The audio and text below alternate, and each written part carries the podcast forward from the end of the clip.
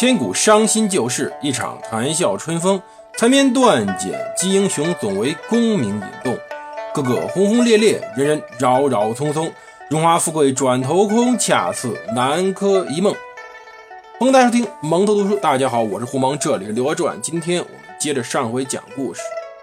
上次我们在讲，当时宋朝到了一个转折的时期，或者说，简单一个词来形容，就是祸不单行。宋朝先是发生一场大火灾，把宋朝皇室的左仓库给烧了，导致结果是两代之基一朝覆灭。或者说，宋朝宋真宗赵恒突然自己的积蓄全部被一把火烧了，痛苦啊！说积蓄如果烧了，正常运转，过两年补回来就是了。结果到大中祥符八年，铺天盖地的蝗灾来了。整个黄河南北，乃至于长江南北都被波及，甚至当时辽朝都被蝗虫给害得痛苦不堪。这种事儿搁到现在都是难事儿，更何况当年是宋朝，没有了积蓄，也没有了收成，宋朝仿佛一下子陷入到最为危急的时刻。可这还不是最难的，什么叫祸不单行呢？这已经成双了吧？还没到头呢。如果说事儿接踵而至，一般来说，只要人处理得当，还是能渡过去的。可如果人出事儿呢？谁出事了？宋真宗赵恒。宋真宗赵恒得病了，具体得的什么病呢？很有可能是脑血栓。仿佛这个赵家呀就有这个病。你看，赵匡胤死的不明不白的。如果不是他的弟弟赵光义下手的话，那么很有可能也是得了某种疾病，比如脑血栓、脑溢血之类的。而赵光义吧，身体还行，他主要是腿上有伤嘛。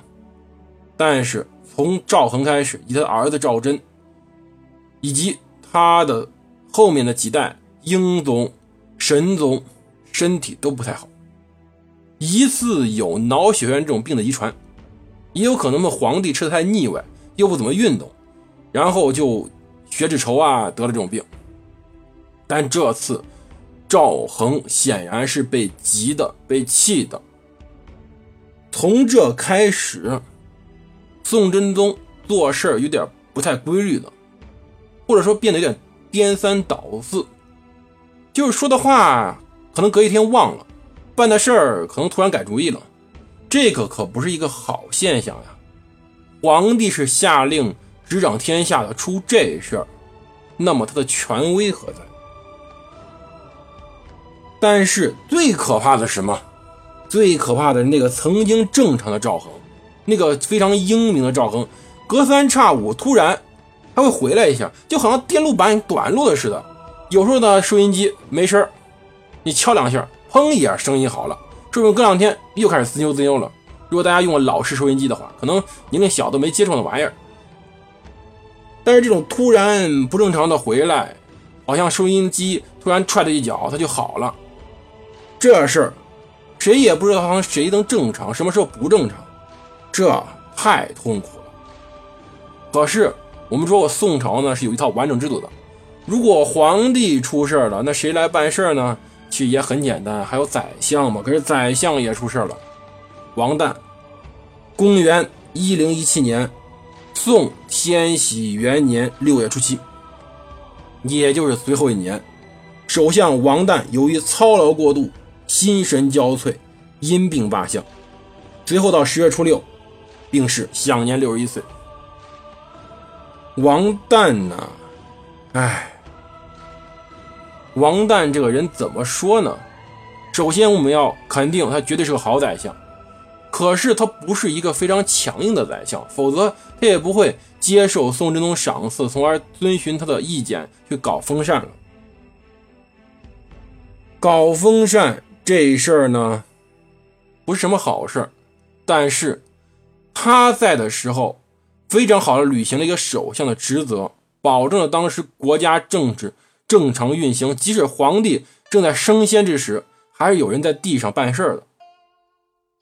他非常的忠贞负责，也非常谦虚，他的对当时寇准就知道了，他从来不去跟寇准对着干，而且非常的容忍寇准。他几乎容纳了当时作为一位宰相所有能有的美德，除了强硬或者强势以外，他不是那种人。可是，他就这样子熬死了，六十一岁。宋朝很多的宰相是能活很长的，可是他竟然死在了任上。他最后历史上给他评价并不高，就是因为他没有去反对皇帝的荒唐行为。他自己心里也明白，他明白他临死之前泱泱不乐呀。赵恒赏赐了很多。他闭起眼睛，非常悲哀，说：“声名高学，我哪里能受用的这么多啊？”到临死时，他给儿子留遗言，猜他留的什么？他说：“要削发披紫以脸，要把头发剃了，要穿上和尚穿的那种紫衣来入殓，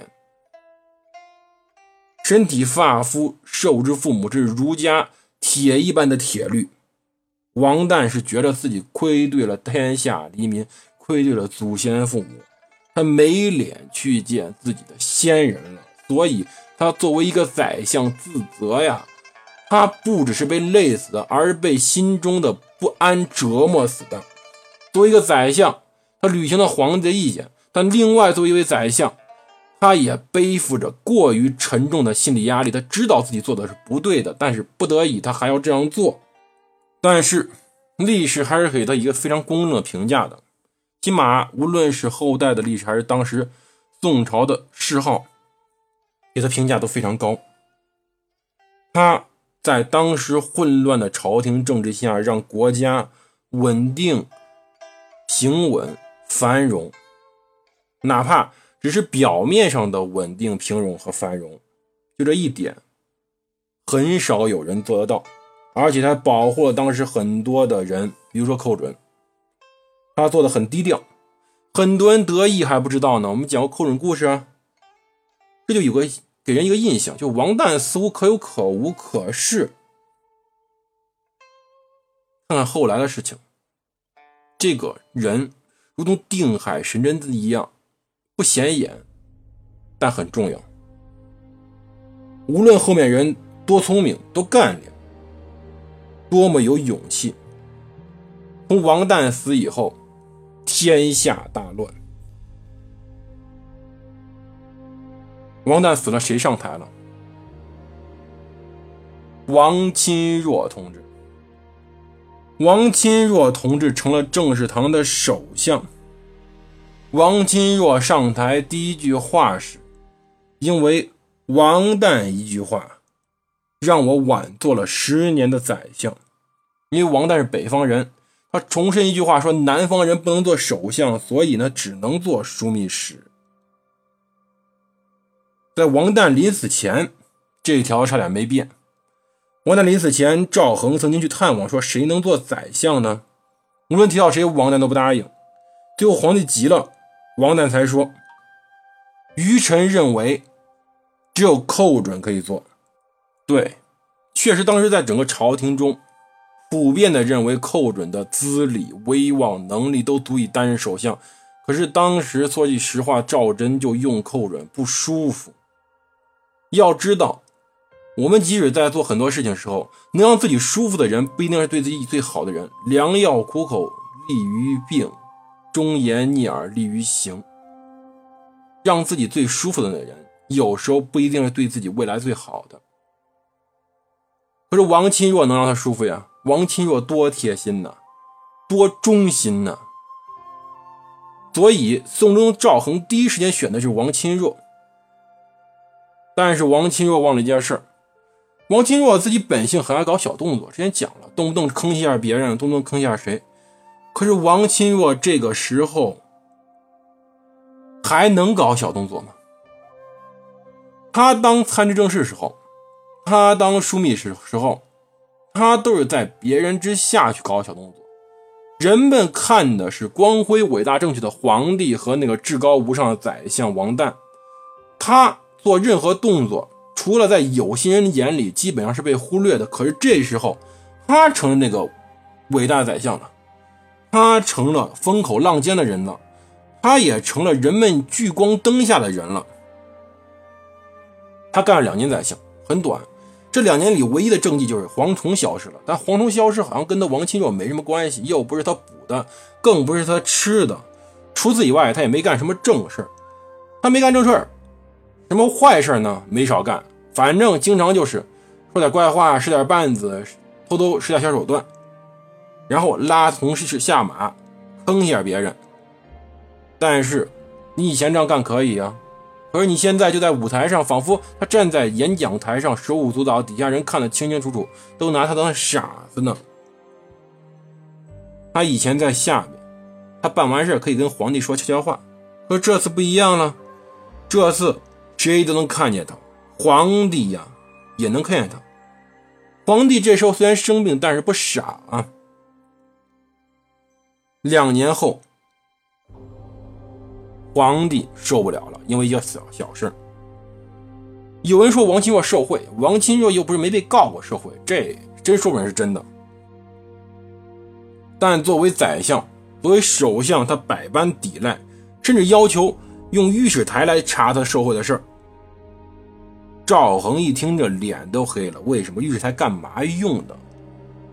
赵恒就说了一句话：“说国家设立御史台。”难道是为了专门替人调查私事的吗？王钦若一听这话，心都凉了。开玩笑吧！最起码作为一个宰相，在遇到这种事的时候，千万别反驳，千万别闹腾。这种事儿，无论是作为当官还是作为个人，都是越抹越黑。你抹不清楚的，干脆就闭嘴。王钦若连最起码官体这事又忘了，他如同寇准一样，急着当年的寇准一样，急着表白，急着证明自己伟大光荣正确，急着去说明自己没错。最后，公元一零一九年宋天禧三年六月，王钦若罢相，被调离京城，去了杭州。他失去了自己的相位。王旦死了，王兴又被流放了。宋朝谁来当宰相呢？都知道这宰相没人敢争，因为他是寇准的。寇准又回来了。